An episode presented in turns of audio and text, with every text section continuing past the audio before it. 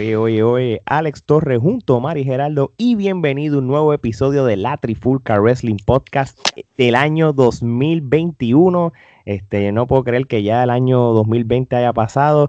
Oye, qué manera de abrir este año con varias entrevistas en enero, entre otras, esta que para mí es una de las más importantes porque como les dije en la Clara la Trifulca, en cual cerramos el año con ella, en uno de los temas más importantes del 2020, pero lamentablemente el COVID, este, aquí tenemos de vuelta a la chica de la actitud, Roxy, bienvenida otra vez.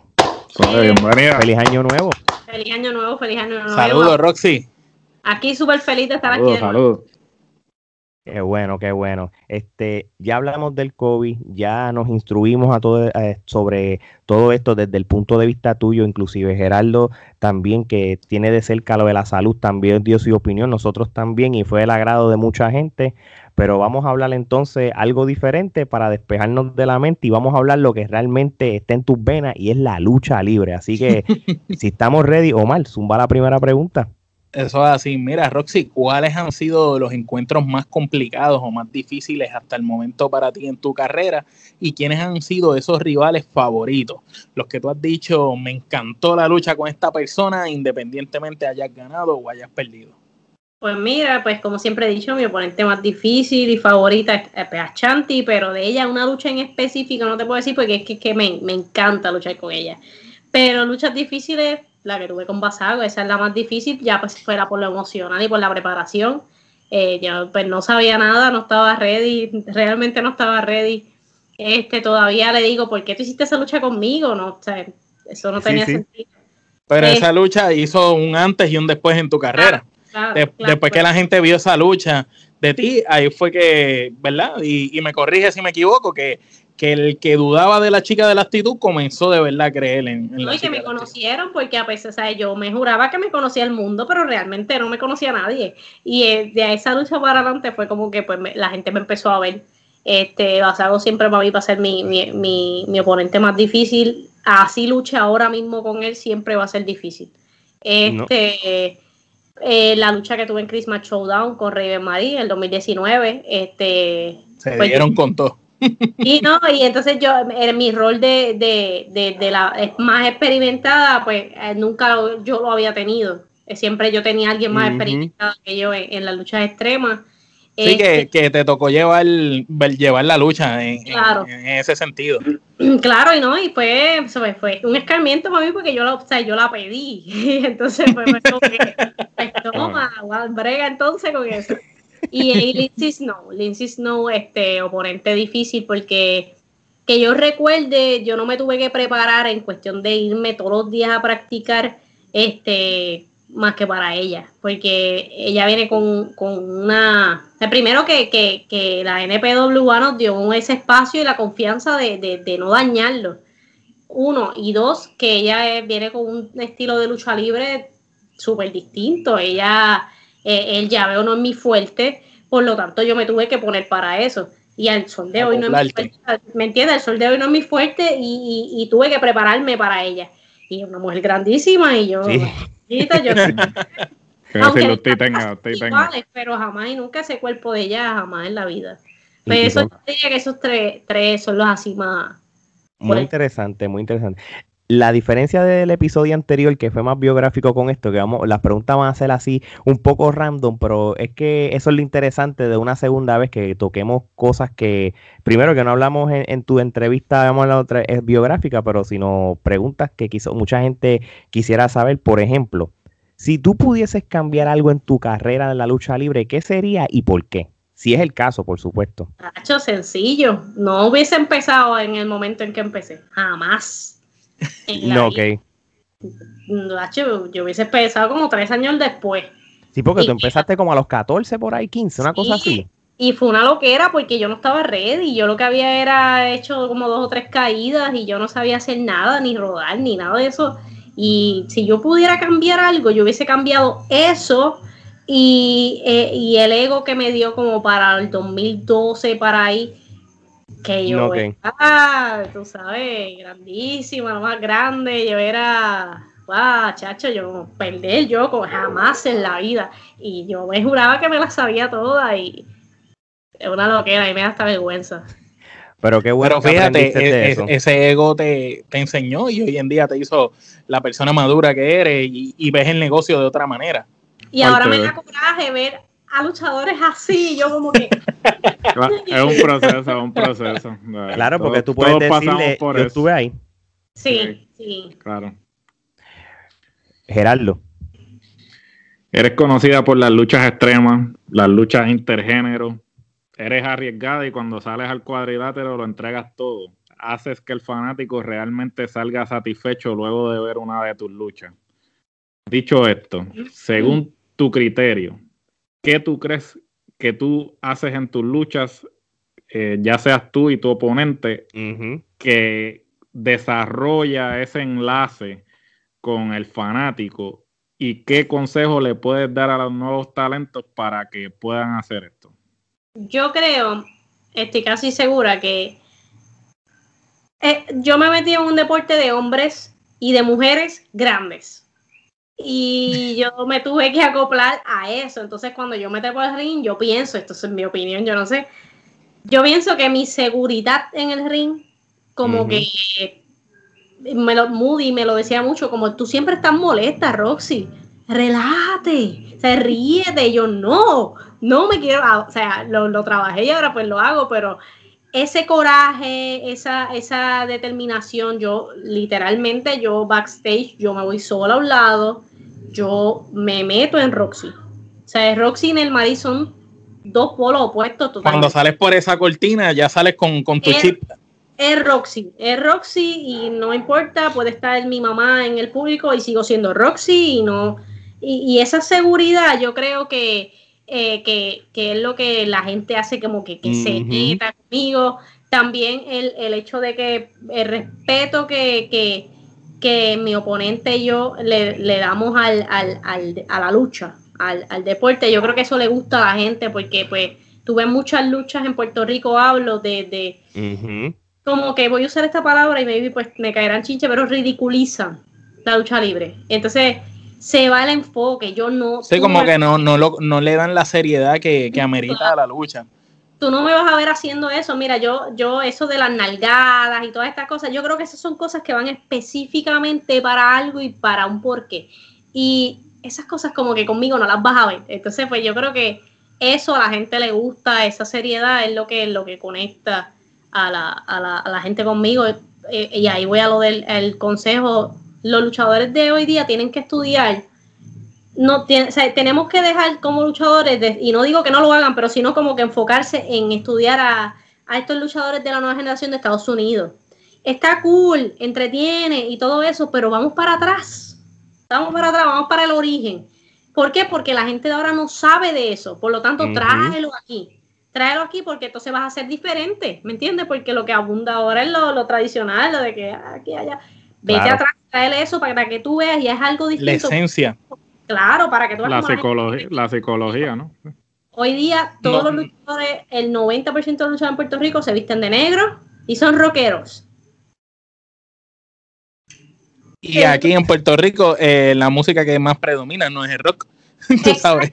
Entonces, y mayor, la mayoría de esos luchadores lo que escuchan es Anuel y Bad Bunny. Entonces, la, actuación no les queda bien. Entonces, busca algo, compenétrate con algo que cuando yo, por ejemplo, yo en el Mari, yo no te veo un programa de lucha libre, que yo estoy cambiando el canal, busca que yo pare. Claro. Que, mis ojos se llenen de ti. Tú puedes ser un luchador en la madre, o tú puedes ser el luchador más brutal del mundo, y si tú no me llenas la pupila de lo que yo estoy viendo, que yo veo un luchador, yo no te voy a ver. Tiene, lo hemos dicho mil veces nosotros, lo hemos comentado en nuestras entrevistas, tanto Alex, Gerardo y yo, que eh, hoy en día los luchadores son mucho mejor eh, luchadores, son más atletas que los luchadores que estaban en, el tiempo de antes. Eh, son luchadores quizás con mejor físico y luchan muy bien, están más dedicados a lo mejor en su aspecto, pero en cuestión de su personaje, en cuestión de sus promo, en cuestión de respeto y la seriedad que se le da al negocio, no lo tienen. Y quizás eh, por eso es que la gente sigue criticando.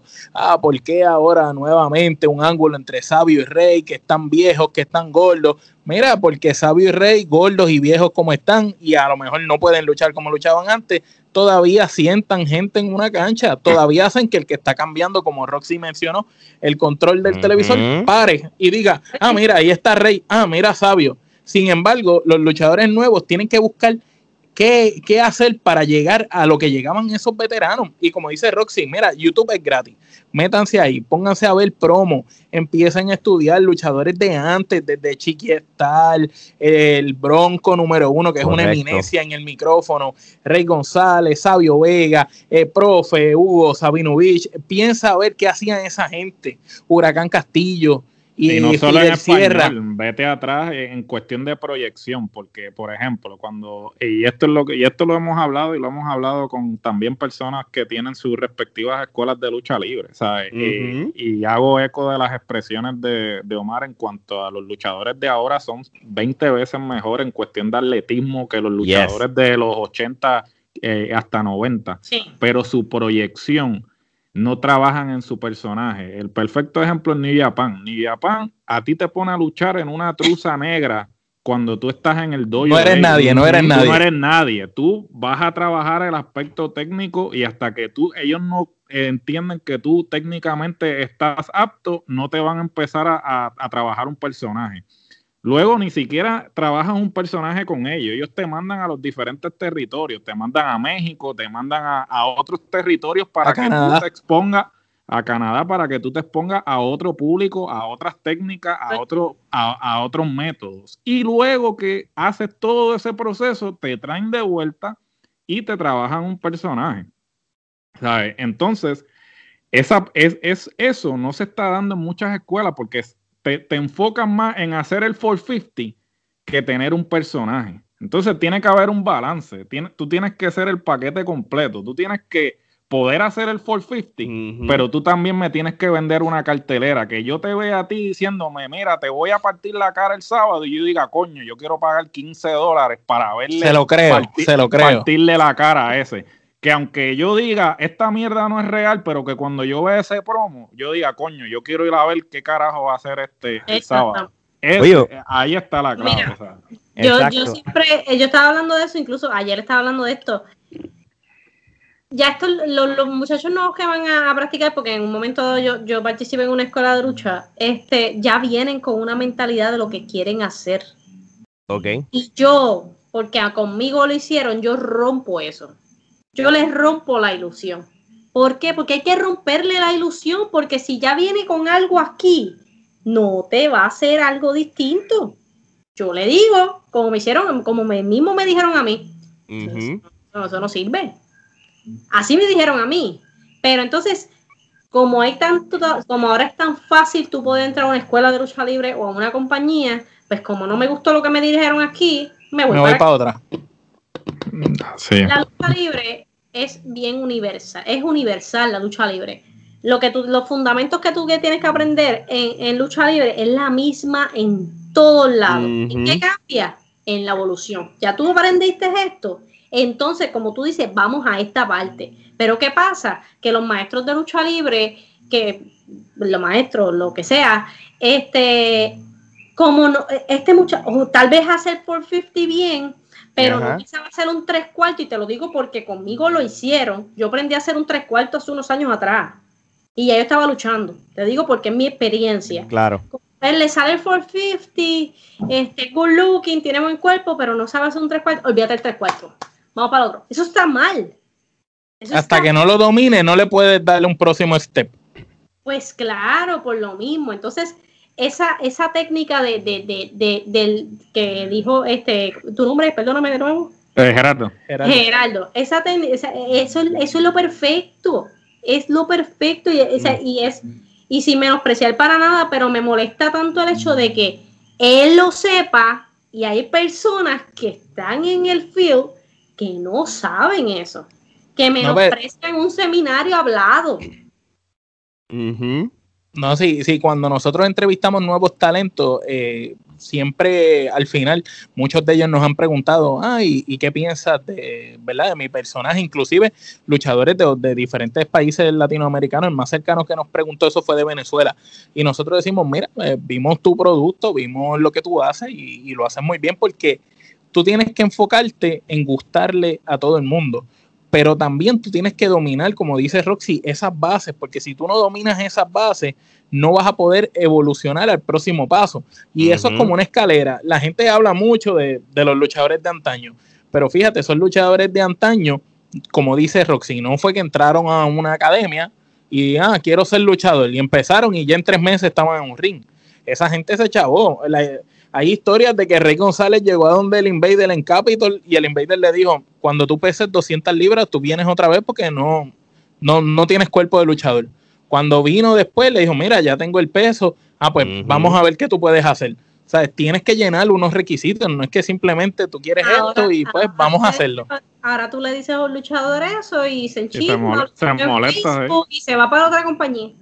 Pero es que no parecen luchadores algunos y yo no, yo soy el primero que hay luchadores de todo tamaño, todo peso y cada empresa, tú puedes tener un campeón mundial que sea pequeño, pero tienes que saberlo trabajar como hicieron con Rey Misterio. Pero si tú tienes, eh, los luchadores tienen que verse no como la gente común y corriente que tú ves por ahí. Porque si yo te veo a ti normal por ahí, yo no voy a pensar si tú eres un luchador o, no lo eres. Tú tienes que parecer un luchador, tienes que decir, ah, mira esto. Eh, y si tú no lo tienes en el físico, lo tienes que tener en, la carisma. Por ejemplo, y pongo tu ejemplo.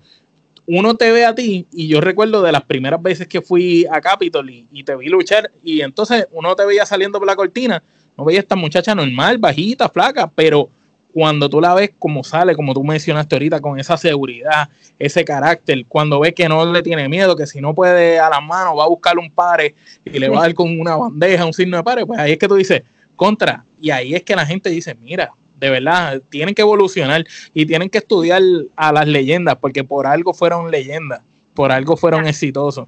Esto, esto, es algo bien, bien terrible y todo, de seguro sí, no lo voy a hacer porque me van a odiar más, pero a mí me encantaría ir a una, a una cartelera con un papel, un examen, nada más un escoge y que me digan eh, eh, quién es este, quién es este y ponerle luchadores leyenda.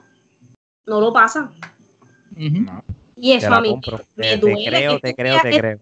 Este, en estos días estuve hablando con William de la Vega y me da coraje el hecho de que nadie reconozca la trayectoria de un William de la Vega, de un Rick Stanley, de un diabólico la gente ve a Diabólico, y voy a coger a Diabólico porque lo quiero muchísimo, lo aprecio y respeto mucho su carrera. La gente ve a, ve a Diabólico, los nenes de ahora que están luchando, y hacen. ¿Quién es ese? Va abajo con. ¿Quién es ese? Y a mí, yo te, te, lo juro que si lo hacen al lado mío, le meto un bofetón claro, pero eso también tiene, que ver con la industria como tal, porque mira, el problema con la industria en Puerto Rico, que a diferencia de los Estados Unidos, se ha preservado todo ese material, ¿no? Eh, en Puerto Rico, para tú poder buscar material de los 80, inclusive de los 90, tienes que irte a una persona que grabó en el momento en que se transmitió el programa y ahora lo está subiendo a YouTube. Pero sin embargo, ¿sabes? No se ha hecho el intento de decir, mira, vamos a hacer una filmoteca, vamos a recopilar todo para que luchadores como eh, William de la Vega, el Diabólico, Rick Ricky Cruz, por ejemplo, la Ricky, Ricky Cruz, este, ¿sabes? Todo ese talento, el mismo Estefan. El mismo Rico Suave. El mismo Rico, el mismo Rico suave. que la gente lo menosprecia. Nadie sabe tanto Rico Suave. el, mismo Rico Suave y el Diabólico son luchadores. que para mí son no los no, que son luchadores que son luchadores que fueron obreros, que gracias a ellos tenemos un Rey González, tenemos a luchadores como Ricky Bandera, porque Ricky Bandera se tenía que subir al ring con Diabólico antes de, subirse con Apolo. Y entonces son ese tipo de luchadores que son los que ayudaron, Quique Cruz, que ayudaron a, otros luchadores a desarrollarse. Y el respeto se, se le tiene que dar a, a las leyendas, porque no porque tú hayas o no hayas sido una figura estelar o uno de los nombres grandes de la lucha libre, no significa que tú dejaste o no dejaste un legado. El legado está ahí y la clave lo vemos en Estados Unidos. WWE, los agentes que tienen y los agentes que tienen en AEW son luchadores que quizás no eran los más famosos, quizás no eran los mejores, pero son luchadores que tienen el conocimiento, la experiencia y psicológicamente conocen la lucha libre, como dicen aquí, de la A a la Z. El documental o los episodios de Undertaker que salieron hace poco. Sí, sí. Que los vean y vean con quién estaba practicando Undertaker. Eso es así, Eddie. Entonces, como que tú dices, ¿qué es esto? En estos días, o sea, ayer estaba diciendo como que, mira, ahora mismo, sin menospreciar a mis compañeras, yo las respeto mucho, pero en mi, en mi, opinión y porque, porque yo lo sé, porque lo he vivido. Eh, qué sé yo, vamos a coger un nombre fantasioso, China, que paz descanse, por ejemplo. Mm, sí, sí, sí. Este, si fuera de Puerto Rico, te hace un seminario y maybe China pues tiene la pauta, pero no tiene el conocimiento. Claro. Se le llena ese seminario. Sí. Ahora, ahora, cogemos a Roxy, que es del oeste, que pues pues que después la conocen en Puerto Rico, y allí en Nueva York cuando voy a luchar allá de vez en cuando, Orlando, porque es un pueblo de Puerto Rico. Sí. Y pues el, me van, el 7-9, el 7-9. Me van mis amigos. Sí, te entiendo tu punto. Voy a una escuela de lucha y me ha pasado. Este, voy a, a arreglar un, algo que estoy viendo, que a mí me da la quisquilla rápido, yo veo que están haciendo algo mal y me, me preocupo y voy. Porque no es criticarlo desde acá, yo me puedo quedar aquí criticando lo que están haciendo yo me acerco, mira, qué sé yo, no lo escuchan.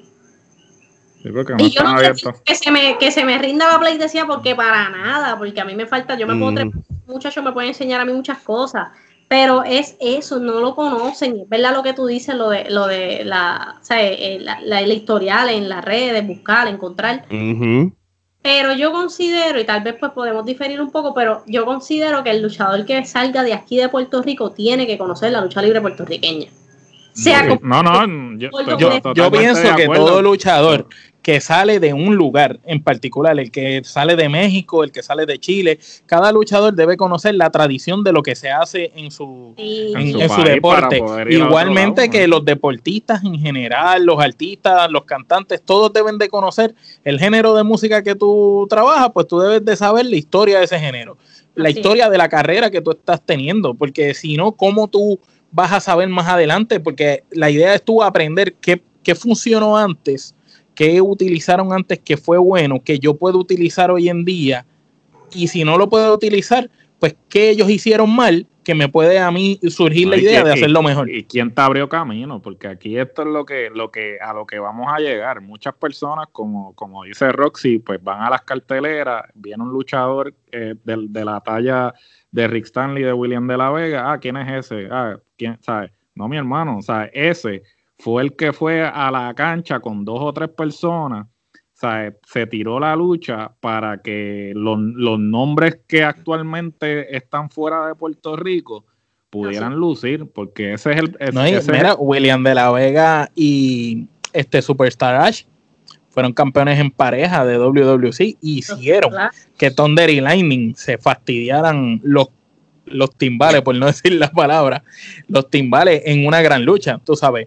Y ahí, en, en esa lucha, todo el mundo decía, no, Thunder y Lightning, no. Y esta gente dio de qué hablar. Así que tienen que conocer, tienen que conocer la historia. Seguro que sí. Seguro hay que, que hay que Mira, Roxy, ¿qué luchador o luchadora de la nueva generación te recuerda a ti en tus inicios? Ah, diablo. Esa es buena. Me recuerda a mí en mis inicios. Sí, puede ser luchador o luchadora. Luchador o luchadora, porque tú lidias con ambos. O si tienes ambos, pues mejor. También. Mira, si te soy sincera, ahora mismo que yo te pueda decir que me recuerde. Pues, es que, tú veas, que tú lo ves y tú digas, contra, yo, yo tenía esas mismas inseguridades, yo era así, este, yo era así de atrevida o atrevido, tú sabes, si fuera a luchar. Kayla tiene un gran parecido a lo que era Roxy. En, en, las inseguridades y en el, um, no sé, la, no sé, eh, que, la, que la bajan de, de lo que ella realmente dar. Eh, Que la desvalúan. que, le, que le crean un complejo de inferioridad. La Sí, desvalúan. exacto, no, no, no reconocen lo que esa muchacha El talento. da en el ring, ¿sabes? Ujú. Maybe tal vez es porque pues volvemos a lo de la pauta, eh, ella pues tal vez es pues bien es insegura, eh, tal vez no tiene eh, esos, o sea, yo tuve a Eric, yo tuve a Basago, ella tal vez no tiene ese alguien que, que ven acá, este, esto se hace así. Un es bien mentor. importante a veces. Lo estás Los haciendo mentores- mal, Los mentores son bien importantes. Maybe yo creo que es eso. No, ahora ella está con Joe Colón, este, y pues Joe Colón tiene mucho conocimiento, es de esos luchadores que, que tal vez no es el estelar, pero sabe muchísimo, a pesar de que sea pues un idiota, pero sabe mucho lo que, de lo que hace. Eh, pues, y yo espero verdaderamente que ella pueda meterle y pueda demostrarme a mí y pueda demostrarle a mucha gente de lo que ella verdaderamente puede dar en el ring. Yo te diría que ella es la más que se puede asemejar a lo que yo hago, pero a lo que yo he hecho, pero así realmente no, porque yo la tuve bien difícil y decirte que alguien de ahora me eh, ahora es mucho más fácil. Eh, eh, de, mi- de mis tiempos ya Achanti, pero ya son de mis tiempos, Achanti, este, el mismo eh, Silver Kid que hace este uniformes ya, ya no está luchando, Sí, este, Electro, pero ya esos son de mi, de mi, de mi, de mi- tu generación, por decirlo contemporáneo. lo mismo West Side Mafia, Morgan, que Morgan, si ustedes tuvieran la oportunidad de entrevistarlo, Morgan tiene una historia que van a estar aquí. Mira, quere- queremos entrevistarlo, lo que no sabemos bien es cómo llegar a él, pero Ya, nos, decir porque la historia de Morgan, nos- es- nos encanta, nos encanta. Ese es el hermano de 450, ¿verdad? sí, sí. Lucha y muy bien. Morgan, ahí donde ustedes lo ven, que ahora mismo está súper cotizado en Puerto Rico, Morgan estuvo en el piso. Morgan, nadie lo buqueaba.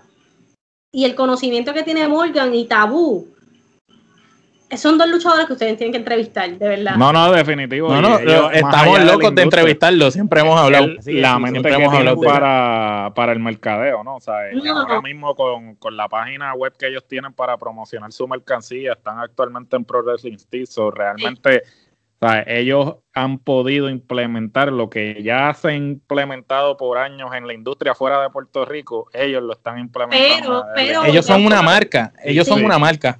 A lo que ustedes hablan, o sea, he hablado con ustedes, este, mientras ellos estaban acá, ellos no eran nadie. Entonces, no es hasta que Dennis y Moody le Claro, o sea, llaman. ellos tuvieran a alguien antes que ellos, pues ellos sabrán, pero por lo menos a mis ojos, Dennis y Moody le hicieron este 20, yo creo en ti. Sí. Y, Sí, ahí en adelante, ahora todo el mundo quiere West Side Mafia, pero cuando Morgan estaba con el jersey, con la jersey, pantalones de acá, luchando en el oeste, ah, ¿quién es ese? Pero el mismo conocimiento y el, el mismo estilo de lucha que ustedes están viendo ahora es el que ha habido siempre.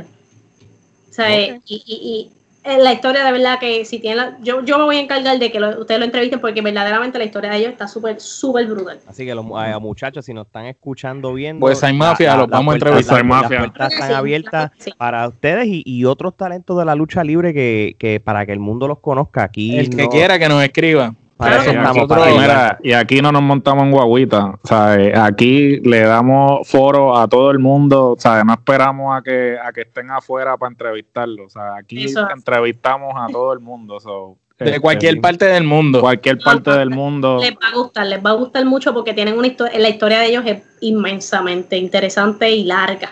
Qué bueno saberlo, qué bueno saberlo.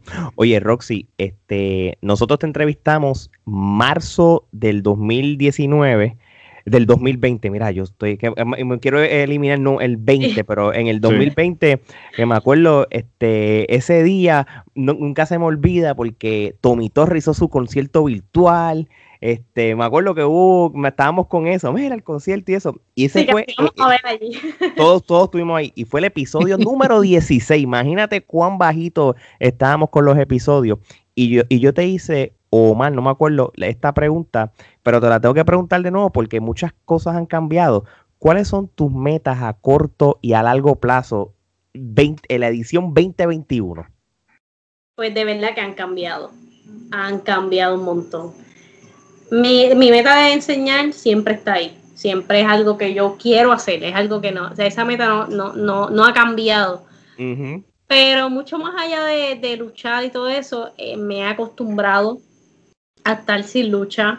Este, quisiera a corto plazo que más que trabajar para un evento, yo trabajar un evento para luego de, esta pandemia. Yo lo quiero hacer. Ya lo hablé con Obi, lo hablé con Aiden y Forza. Yo quiero hacerlo. Maybe no sea lo grande, las luces, escenografía, y maybe no lo haga yo sola, pero yo quiero participar en la creación de un evento para mm. cuando vaya a empezar. Mucho más que luchar, porque vuelvo y te digo, yo me disfruto a la gente, me disfruto luchar, pero hay otras muchachas que pueden dar un espectáculo bien brutal. Y yo quisiera. Sí, no, tú, quieres estar como backstage en, en eso de armar, la lucha.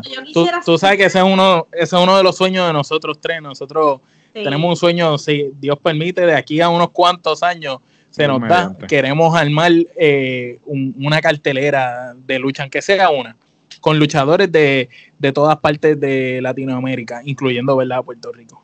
Pues mira, yo quisiera hacer ese evento, yo quisiera este, traer una noche más a 100% lucha. Yo te, diría que ese sería algo y quiero sentarme a ver a, talentos nuevos, hacer el evento y maybe vayan tres personas, pero yo me quiero sentar a ver esos talentos nuevos, sacar todo eso que han guardado en todo este tiempo. Oye, y, te, digo una cosa, nosotros somos, eh, estamos fascinados con lo que es este 100% lucha y nosotros tuvimos la oportunidad de entrevistar a Albert. Este saludo si nos está escuchando. El, este, y, y, lo felicito porque él ha cogido lo que fue el 100% podcast y lo convirtió en lo que es baloncesto y ahora mismo está explotando las redes con el baloncesto, que, que siento hasta envidia, pero de la buena, porque eso es algo que yo hubiera querido hacer, pero hermano me lo madrugó, pero de la buena. Así que estoy súper orgulloso del saludo. Este, y sí, 100% eh, lucha, de verdad que fue una muy buena historia que nos contó, este, con todos esos luchadores que salieron de ahí, este, cuando tú estuviste ahí, entre otros luchadores buenos, tú sabes, así que... Y los que se hicieron, y, los que se hicieron, porque hay algunos que pasaron, que ya eran luchadores, pero que no fue hasta que pasaron por ahí que empezaron a brillar. Así mismo es, Geraldo. Eh, tuviste una lucha extrema muy sangrienta en la empresa ICWA Florida lograste derrotar a la mexicana Ludar Shaitan. Háblanos de ese encuentro y cómo te sentiste luego del mismo. Pues mira, esa lucha vino. Yo estaba luchando en ICWA en, en Florida. Y estábamos en el cuarto de hotel, eh, Chicano, el dueño de ICWA y yo. Y estábamos pensando en el evento de Puerto Rico. No, Chicano ya tenía su carta. O sea, Chicano es un hombre que todo lo calcula. visionario, un visionario tiene un talento para eso. Y entonces yo estaba sentada y yo vengo y hago, yo quiero luchar al extremo. Yo siempre me busco mis propios castigos. Eh, es algo bien masoquista. Eh, masoquista, masoquista. Sí, no sé ni por qué dije eso. Y entonces este, me hace, de verdad, y yo, sí, seguro. Con la boca un mamey. En menos de te lo juro, en menos de un minuto ya él había cuadrado mi lucha con Ludark. Yo no sabía quién era Ludark. interesante. Y tú dijiste, ok, voy a tener que luchar al extremo. Y yo con calma, aguántate, pero espérate, vamos a hablarlo primero. Ah, ya yo lo llegué, él le escribió a Taurus, a Black Taurus, a Black Taurus y se comunicó con ella y ya, o sea, eso fue de, de nada. Y pues, como vuelvo te digo, en el trayecto, pues, ah, normal, uno chilea y las promos, y ah, Evolución al extremo, qué brutal, el rincón en el oeste, para que todo el mundo me vea, empecé a invitar a todo el mundo. Ha hecho una chulería porque yo había luchado extremo con Basago. Este, y yo dije, pues, el peor fue Basago, lo demás es un guame. Wow. Cuando empiezan a enviarme videos de Luda China. Y yo. Esto es con quien me voy a enfrentar. Entonces Chicano me llamaba todos los días y me decía, no te vayas a lastimar, que esto va a ser grande, que qué sé yo. Ok. llego ese día, llego al, coliseo y no había luz. Y yo. Yes. Se canceló. Yo, yo, celebré y todo, yo qué emoción, no hay luz. Hoy andaba conmigo y él estaba bien frustrado porque él quería luchar, nunca había luchado entre tanta gente. Y él, ¡pum! llegó la luz. Ah y cuando llega luz, llega el truck con, eh, con Dr. Maui estaba haciendo las cosas, eh, la mesa, el zafacón, el palo, yo veo los palos de pincho. Y yo, espérate, pero que, para que realmente ingenuamente yo no sabía para qué eran los palos de pincho. Ah, eh, eso te iba a preguntar, la, la lucha no la estructuraste tú con ella, eso salió espontáneo nada, ella, eh, a mí me preguntaron qué, ella usaba, pues yo pues, lo normal, la pastora, la silla, el sándwich. El palo. Y eh, llegaron los palos de pincho y todo, ¿qué pasa aquí? ¿Para qué son los palos de pincho? No, cuando yo vi los palos de pincho, yo dije, oh, fuck, esto, this is fucking real. Viene mi querido amigo Bobby, mírate esto. Entonces, el video que él me enseña, los dejan todos Ay, Dios mío. Estaban así. Y yo, a mí no me van a hacer eso. No, y que tú, y que tú eres enfermera, que tú sabes, tú, tú, dices... Yo no, a mí no me va, y la cuestión es que después yo veo al doctor Maui que está preparando un palo y meter, o sea, metiéndole los palos de pincho y él quedó como un erizo. y yo, sí. Sí, como el bate con, con clavo. Y yo, a mí me van a matar en esta lucha, o sea, yo voy a morir. Te lo juro que los nervios eran a otro nivel. Bueno, tú me lo estás contando. yo vi la lucha. Yo, yo también la vi, yo la vi. La vi. Pero yo, yo se las envié a los muchachos cuando antes estamos haciendo el research para, si tú me la habías enviado eh, eh, en la pandemia. Porque yo la vi y yo dije, diablo, esta lucha, esto se fue a otro nivel. La vieron, y, espero que no vuelva a pasar. No, yo no la volví a ver. Y yo dije, Dios mío, esta lucha está más fuerte que que mira, yo no veía luchas así de sangrientas aquí desde los 80.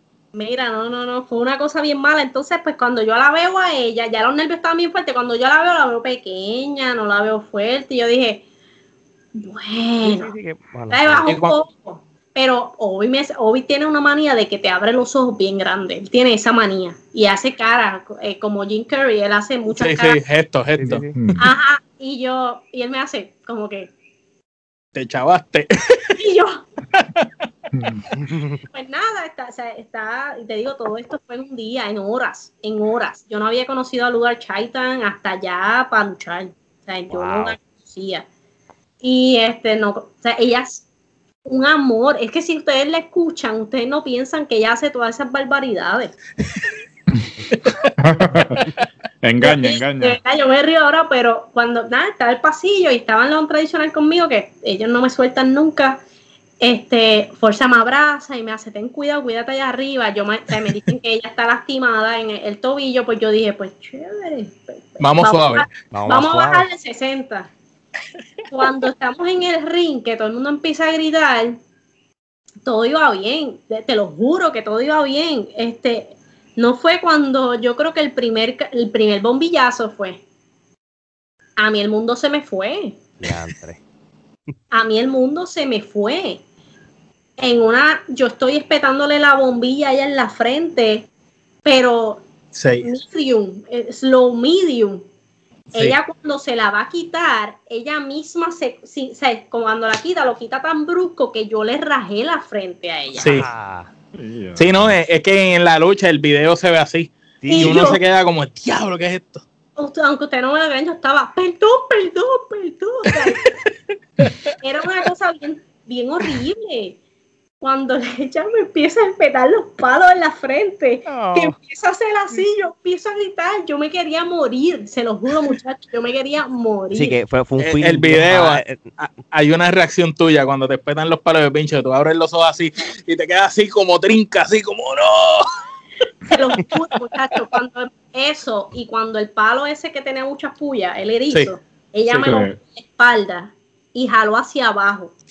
Ay, ay, ay yo no quiero volver a luchar con esa mujer nunca. en pareja, en pareja, tú y ella en, pareja. Sí, no, no, no. Pero mira, eh, oye, estamos dando aquí eh, ángulo. Brutal sería que hicieran una cartelera, la traigan en pareja contigo, enfrentarse a dos, a dos mujeres o hombres aquí salvajemente en una lucha súper extrema. Y sería súper tremenda historia. Que hagan el ángulo que tú tienes que buscar a la rival más salvaje que te ha que te ha resultado a ti, porque tú llevas luchando años extremas y una de las personas más salvajes que te ha resultado a ti, tú la tienes que buscar para que haga pareja contigo. Ella. O sea, ella quiere una revancha, muchacho. ¿Qué? No, tú dile, no va a ser revancha, aunque sea al final de la lucha que te traicione. yo te doy la revancha, pero va a ser piedra, papel y tijera. Mira, pero yo iba a luchar antes de que cerraran todo, yo iba a luchar en el evento de Mecha Wolf. Ah, en, en, Tampa, Tampa, sí, Y en Tampa, y esa lucha iba a ser en Tampa. Uh, yo sabía uh. la cosa, la pandemia salvó mi vida. A mí el COVID. o sea que tú ibas a volver a hacer ese revolú. Yo iba a volver. Ay, otra vez. Ay, mira, deja eso. De la que te salvaste. Omar. Mira, ¿te gustaría eh, decirnos si la hermandad, para ti, tú piensas que si tú no hubieras llegado a la hermandad, Rosy fuera igual de exitosa o tú crees que Rosy no hubiera tenido el éxito que, tuvo si la hermandad no existiera? Jamás hubiese tenido el éxito, jamás. Yo le debo mi carrera a Basago. Okay. Y él, él odia que yo diga esto, lo odia y me lo va a decir tan pronto él vea la entrevista, él las ve todas y tan pronto él ve la entrevista me va a decir, deja de estar hablando de mí, habla de tus cosas, deja de mencionarme. Siempre dice eso. Saludos, Basago. Te lo juro que voy a grabar, lo, se los voy a enseñar cuando me lo envíe. Pero mi carrera... Mira, y para el fanático que, que, nos está viendo y no vio la primera entrevista, brevemente, si puedes, explícale la importancia de la hermandad en tu carrera. Mira, la hermandad, ellos ya eran un grupo establecido, ellos eran un grupo como de 20, yo no sé, era un montón. Y yo pues estaba en ese, en ese, en esa época que hablamos de, del ego grande, eh, yo soy bien grande, y ellos me cogieron y me demostraron que yo era más que pequeña. Entonces, este, ellos me adoptaron, me, me adoptaron y, y, fue y desinteresado, fue como que me miraba y yo tal vez no le caía muy bien a Basago, pero ok, no sé qué vio en mí, me gustaría saberlo, no, no, nunca se lo he preguntado, entonces, y me adoptaron, me enseñaron, me llevaron abajo, me rompieron, como, como yo les dije al principio, me rompieron, me dijeron, tú no eres nadie, tú tienes que aprender y ellos me empezaron a formar luego de dos años de yo estar luchando. So, ellos, ellos, ellos rompieron lo que era Roxy. Esa, fue tu verdadera escuela. Sí, eh, eh, por eso siempre, siempre le resto esos dos años a mi carrera. A mí me preguntan cuántos años yo, yo le resto automáticamente esos dos años a mi carrera porque fue una época de, chiste, una época de, un desastre realmente. Y pero le doy las gracias a todos los que estuvieron en, esos dos años, pero realmente ellos me rompieron totalmente y empezaron a formarme como Lego. Y, por eso te digo que mi carrera no jamás en la vida. ¿Por qué? Porque yo estaba en una mentalidad en que yo lo sabía todo y cuando tú piensas que lo sabes todo, no aprendes más. Entonces, por eso te digo que nunca jamás. O sea, en mi carrera yo se la debo a Basago, se la debo a Strider. Para mí esos dos hombres son, y yo los amo y, fuera y dentro de la lucha libre, pero en lo que es Roxy, ellos son los creadores de lo que es Roxy. Muy bien, muy bien. Oye, este, tú has luchado ya en varias empresas, en, posiblemente en la última década. Eh, ¿Cuáles son las empresas que tú has disfrutado luchar más y por qué? PRWA, porque pues ahí estuve con la hermandad, este, empecé a ver, a conocer a Huracán Castillo, que a Chiquistal, empecé a conocer luchadores, este, me daban importancia, ahí salió la chica de la actitud, literalmente de ahí fue que sacaron el nombre, me empecé a ver en la televisión. Fue una época súper bonita. Y cogiste con, te daban consejos esos luchadores veteranos que llegaban allí, que ya tenían nombre en la isla.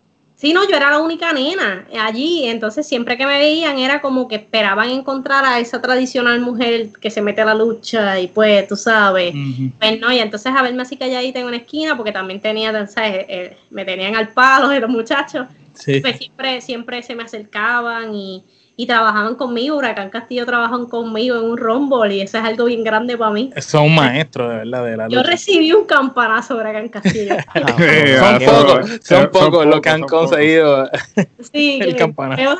Dolió muchísimo, pero para mí es un logro. El, este, el de no cogí un patazo porque salí corriendo, pero conocí a Black Pain, que me dio muchos muchos consejos también. Black Pain para mí es alguien que yo aprecio un montón también.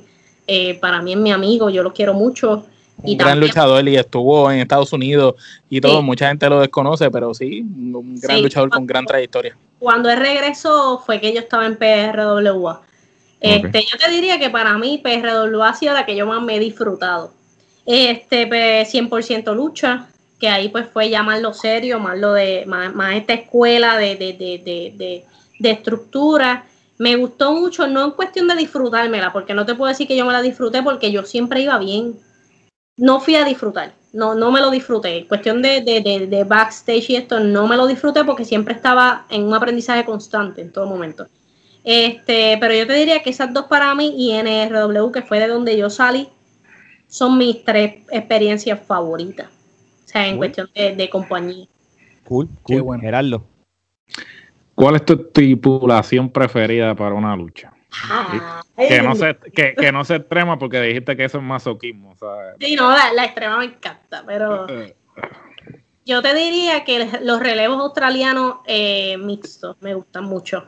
Ah. Puedes hacer muchas cosas, puedes entretiene mucho más a la gente, te da mucho más espacio a poderte a poder expresar el talento de, seis personas que tal vez no tengan el espacio en otras compañías. Para mí los relevos italianos mixtos me gustan un montón.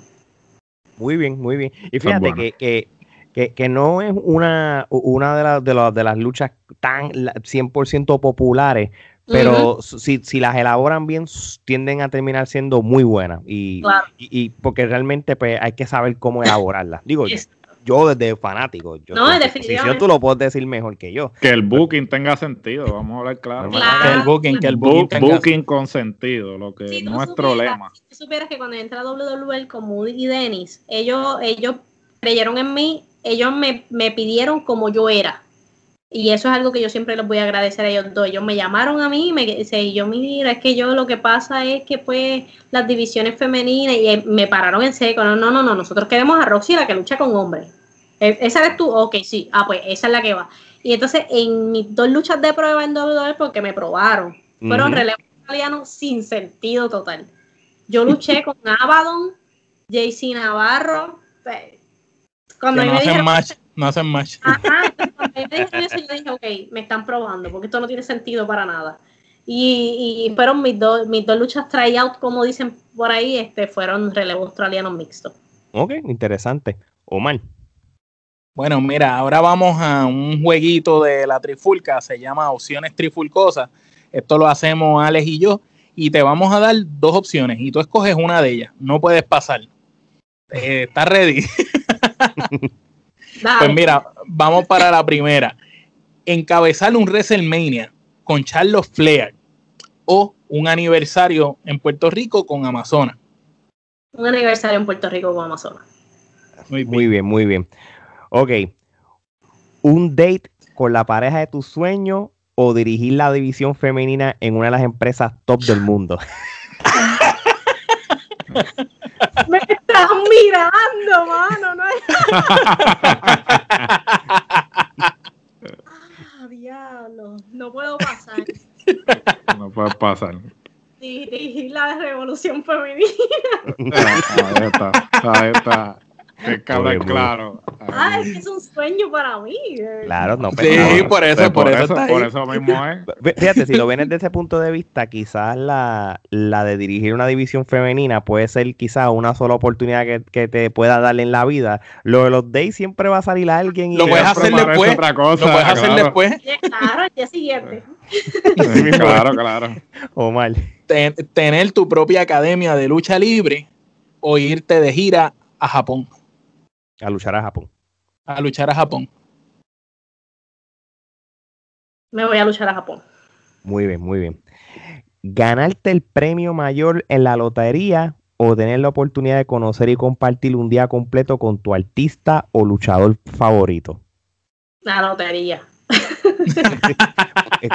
Porque con la después, lotería, después que llegas a todo el mundo. La de esa persona. Mira, Bad Bunny conoció a sus luchadores favoritos como el dinero, adiós. Claro. no, no, solo eso, sino este se metió en una cancha con Michael Jordan a conocerlo. Exacto. Mira, coger seminario de lucha libre y clases con Shawn Michael y Triple H y Lita también. O firmar un contrato con All Elite Wrestling. El seminario. Muy bien, muy, bien. Que, ese es bastante enriquecedor y te ayuda para el resumen. Muy bien. Y la última, ser exaltada al Salón de la Fama de la Trifulca o una lucha extrema contra Basago. Eso del Salón de la Fama, ya sin duda, sin duda. Muy bien, muy bien. Qué bueno, qué bueno. Ese hombre cómo se siente, muchacho. No, no. Bueno, No. No, muy bien, gracias, gracias, gracias por aceptar el reto del jueguito. Ahora de un jueguito pasamos a la sección otro, que tú favorita. no- Que tú no, eres extraño. Gerardo, te lo dejamos a ti. Ahora vamos para el toma y dame. Ciertamente, pues ya eh, habías estado en una versión del toma y dame, que era que pues te decíamos un nombre, pero esta vez lo vamos a hacer un poco diferente, ¿no? Para cambiar la dinámica y te vamos a hacer una serie de preguntas personales. So, comenzamos. Película favorita. Harry Potter Ah, y sí. el príncipe mestizo. Ok. Combinación de narradores preferida si tú fueras la, la dueña de la empresa. Willy Urbina y Moody. Oh, eso es muy bueno. Color favorito. Negro. Luchador retirado preferido. Retirado. Retirado, sí. De cualquier parte del mundo. De cualquier parte, no, no tiene que ser Undertaker. Ah, bueno, recientemente Es retirado. verdad, es verdad. Eso es Sí, sí, eso así. Difícil de digerir eso. Es tri- triste todavía no ver un WrestleMania sin Undertaker, pero el, el tiempo tiene que continuar. Deporte fuera de la lucha libre que te gusta. El soccer. Uh, nítido. Buenos. está en esa también. Hay que, hay que entonces hablar. un- un- Sí. Movida de lucha preferida. Movida de lucha preferida. Diablo.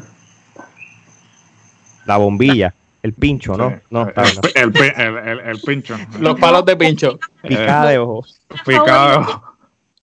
Yo te diría que la figura 4. La figura 4. A A me veces, de verdad, la hago a veces por, por relajarla. Es algo que me gusta, no sé.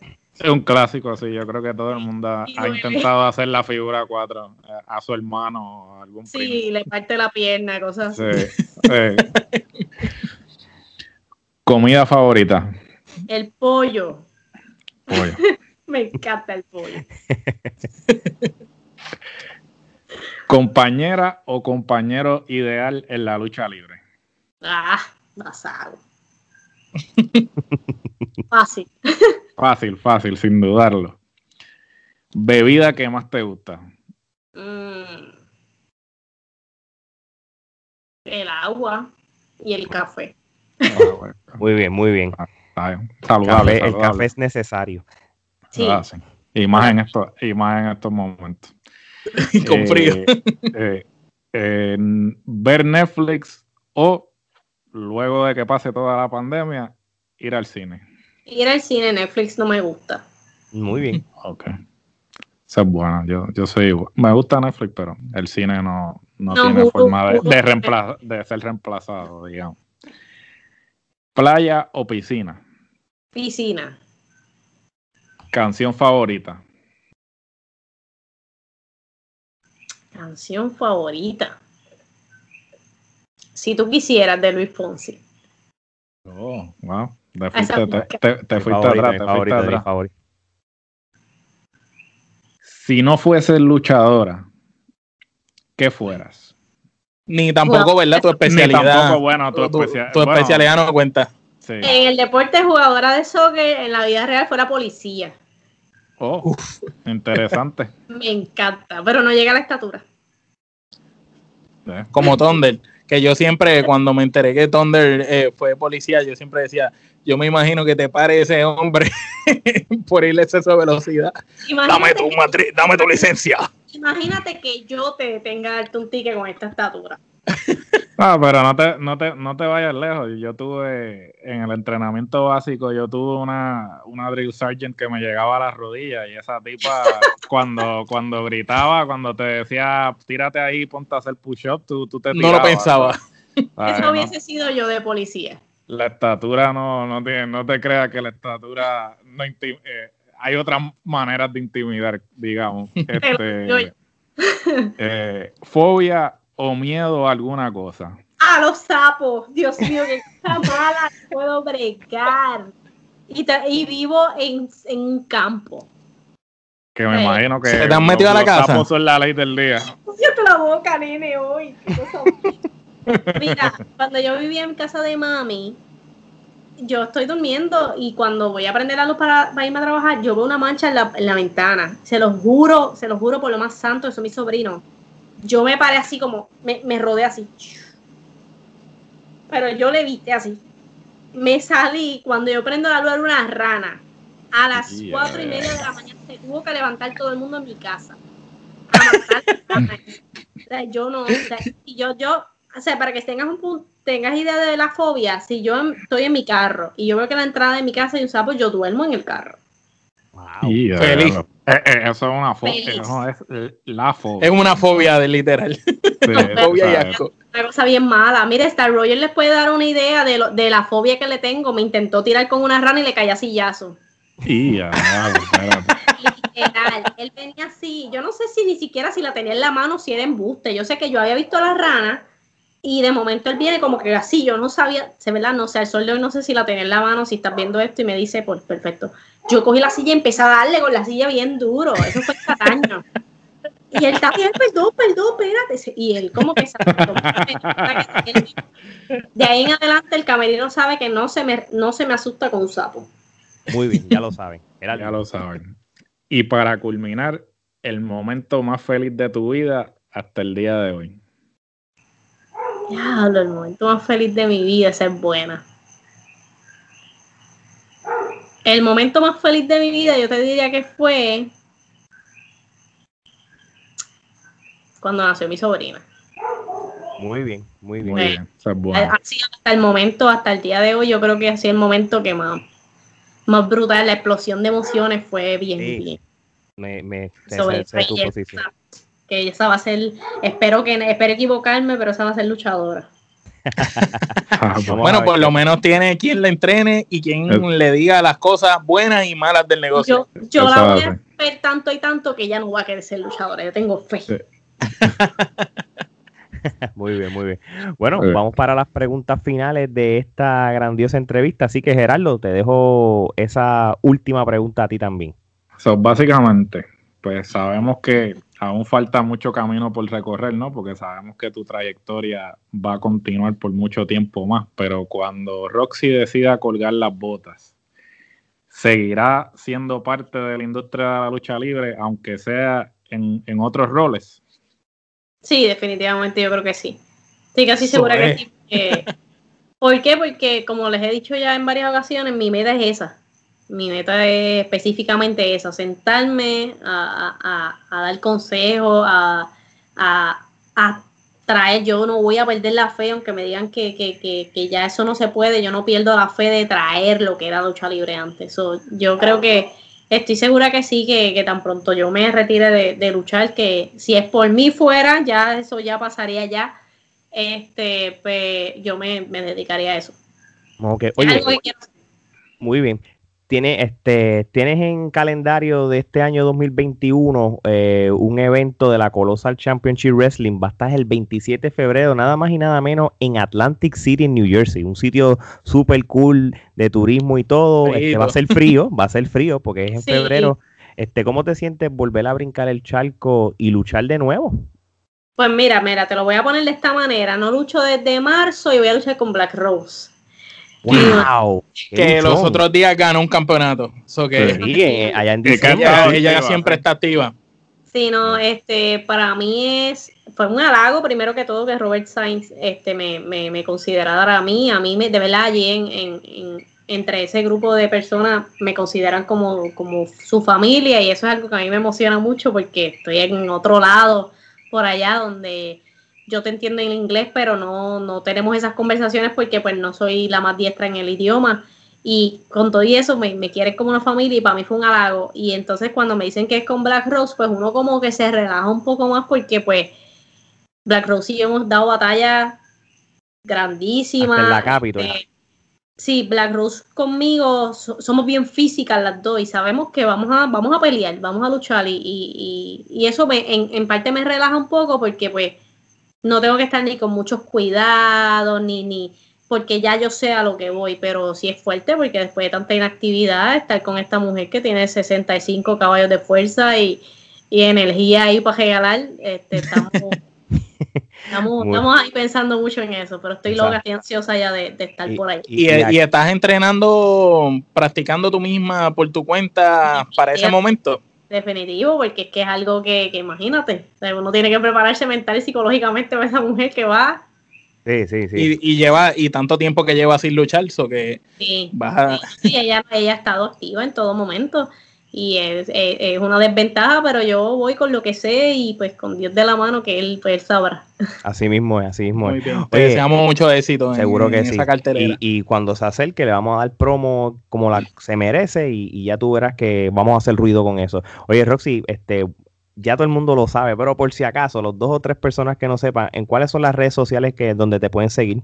Estamos como Roxy Boricua en todas las redes sociales, estamos en YouTube, en Twitter, en Instagram, en Facebook, estamos ahí para las órdenes de todo, eh, me pueden escribir, eh, soy muy accesible a todo el mundo, me escriben, hablamos, chisteamos y hacemos lo que sea, preguntas, dudas que tengan, pueden venir a donde mí, estamos ahí presentes y para los bookers también estamos ahí dispuestos a... Así mismo es.